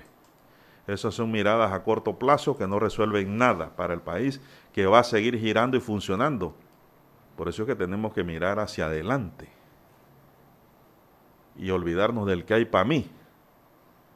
Hombre, que trabaje y que funcione el que está mejor preparado para que nos dé una buena función pública para todos. Y no gente que van a aprender o van a sobrecargarse del que está ahí trabajando y que sabe. Así nunca vamos a tener un buen país. Por eso es que los panameños tenemos que madurar el voto, madurar nuestras, nuestras decisiones, saber escoger. Saber escoger no a cambio de nada, sino de un mejor país para todos. Para que se acabe la corrupción, la rebusca y todas estas cosas que no son buenas para ningún país en el mundo. Tenemos que saber escoger. Eso es todo. No es difícil. Bien, 7.25 minutos, señoras y señores. 7.25 minutos. Bueno, el 6618 a través de- del WhatsApp nos informa, dice hay que traer rápido la vacuna. eh, desde Chiriquí, si escuchamos en Costa Rica, Costa Rica nos gana. que escucharon al primer al ministro de Salud de Costa Rica. Recordemos que allá en Chiriquí en ciertas partes llega la señal de medios de comunicación de Costa Rica. Y, con- y sin plata, nos gana. Eh, y si escuchamos al ministro de Costa Rica y señalan que desde finales de diciembre, inicios de enero del próximo año, ya tendrían la vacuna en su país e iniciarían la vacunación. Eh, bueno, y es, Mire. bueno, y es bueno preguntar aquí. ¿Qué dice el acuerdo, Lara? Perdone. Yo creo que hay que abrirle la puerta a todas las vacunas, don Juan de Dios. ¿ah? Pfizer y Biotech, BioNTech para BioNTech. suministro de vacunas. El acuerdo TICO contempla una cobertura de un millón y medio de personas para empezar. El suministro se haría progresivamente en el 2021, iniciando en el primer trimestre de 2021 para los ticos, MAE. Esfuerzo por acceso a las vacunas lo antes posible se suma al anunciado en días atrás con COVAX Facility, por lo que se estaría garantizando la vacunación para dos millones y medio de costarricenses ah, al otro lado La hicieron de a través Panamá. de el- el- el- la plataforma COVAC. Mm, mira, más rápido. Así es, es un esfuerzo del gobierno de Costa Rica, de su Ministerio de Salud y la Comisión Nacional de Emergencia. Pues ya eso- firmaron el acuerdo con Pfizer. Exacto, o sea, el contrato ya listo. Y, Sí, listo. y eso es para disponer en el menor tiempo posible entonces las primeras dosis de la vacuna para los costarricenses y, y suplir los requerimientos que eso conlleva, ¿no? De logística.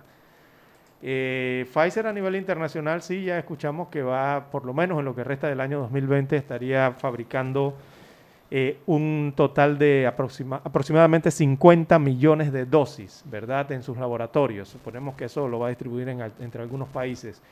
Y que para el próximo año entonces ya sí estarían cubriendo en el año 2021 alrededor de 1.300 millones de dosis. Eh, calculan que podrían fabricar ese laboratorio en específico el próximo año 2021 vacunas para la COVID-19. Pero recordemos que hay varias vacunas.